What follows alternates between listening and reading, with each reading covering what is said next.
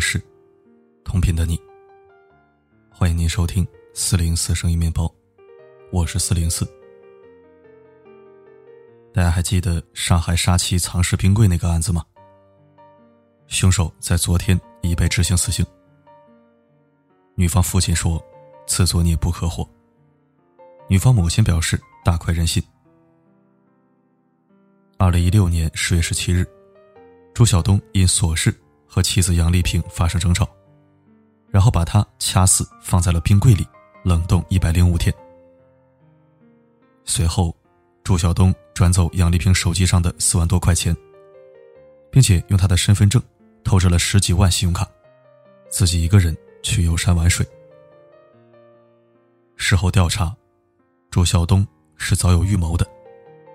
这是一件行为极其恶劣的事情。案发后，他的母亲带他自首时说：“他只是个孩子。”看来，朱晓东走到这一步，离不开他的原生家庭。当年朱晓东结婚时，带杨丽萍和母亲挤在一间五十多平米的小房子里。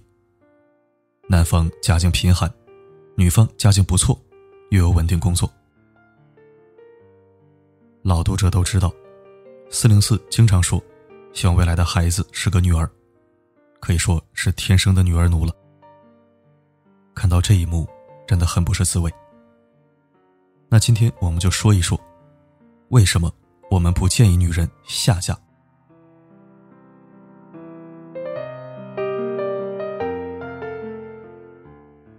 为什么说建议女人千万不要下嫁呢？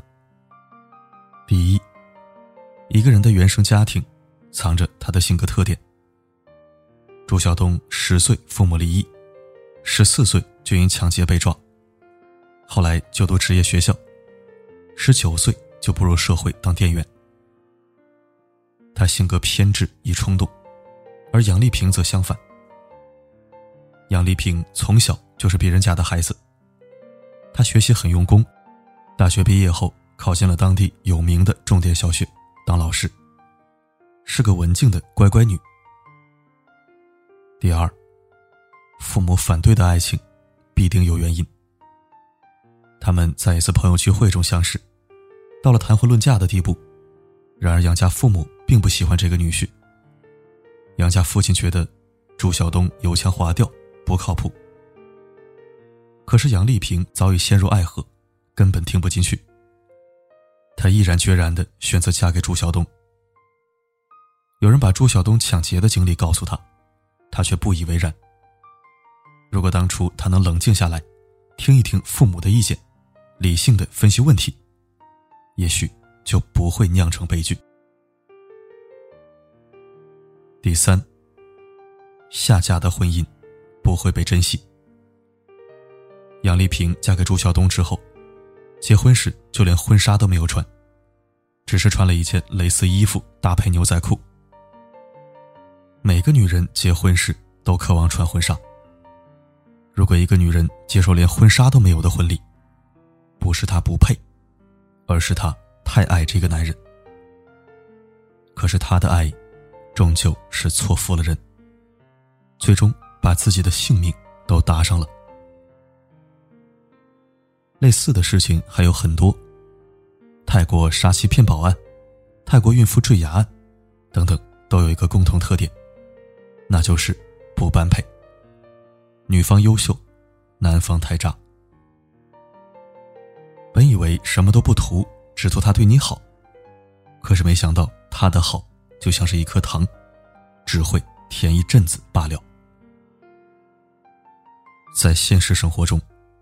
我们也不难看到许多原本长得漂亮又能干的女孩，头脑发热下嫁给一个一无所有的男人。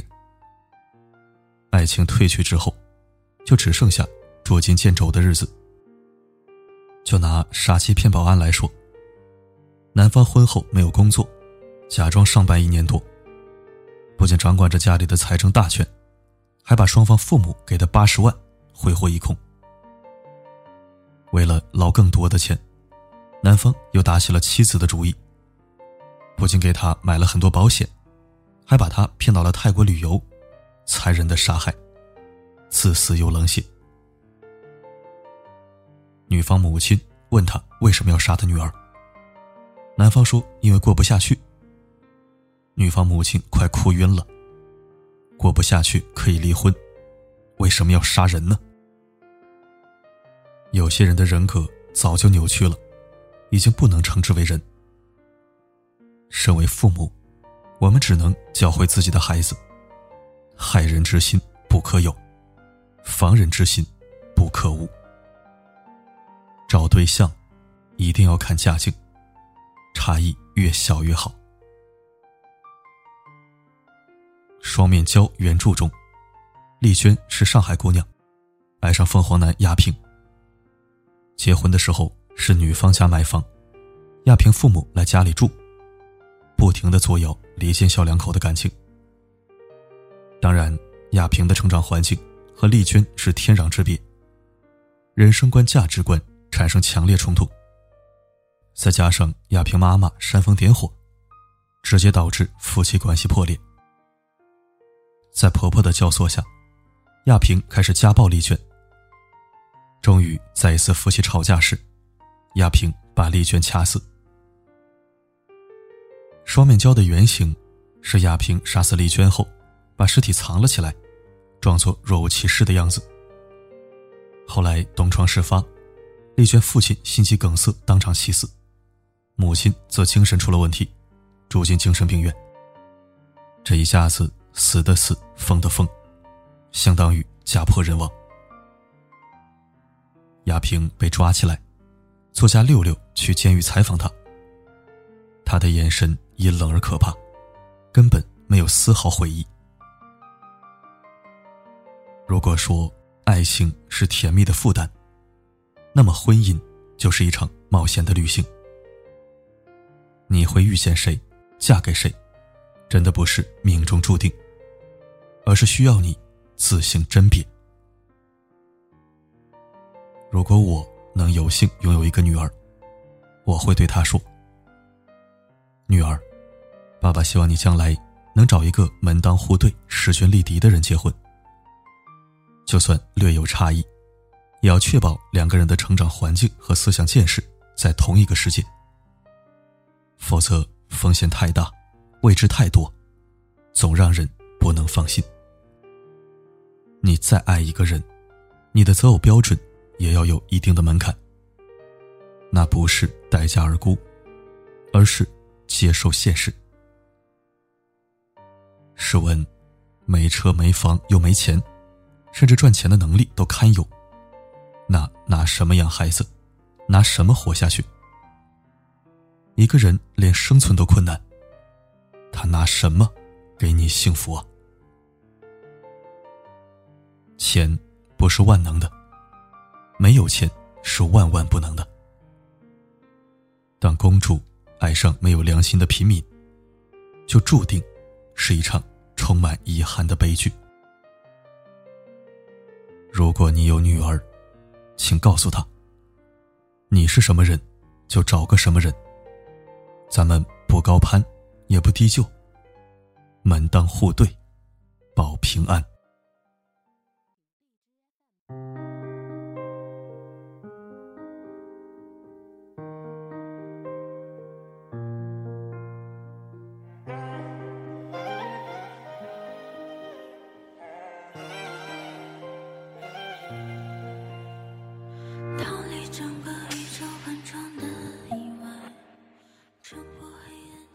感谢收听。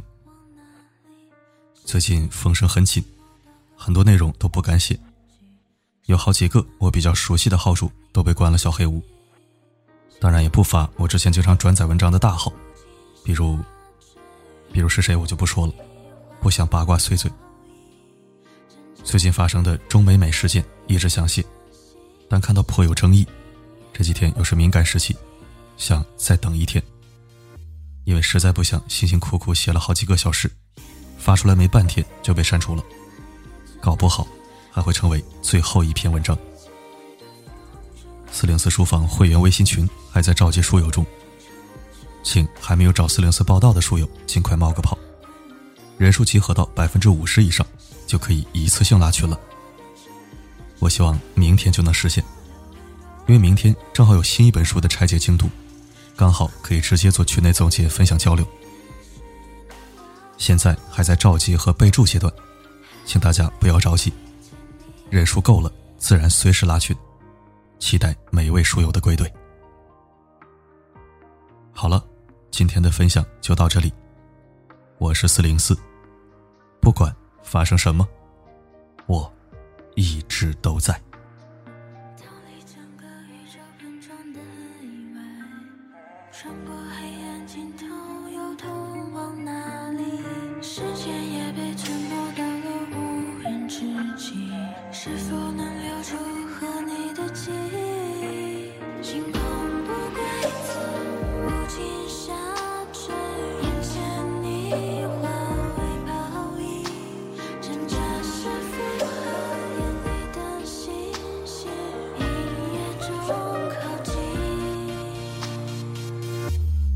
这一次，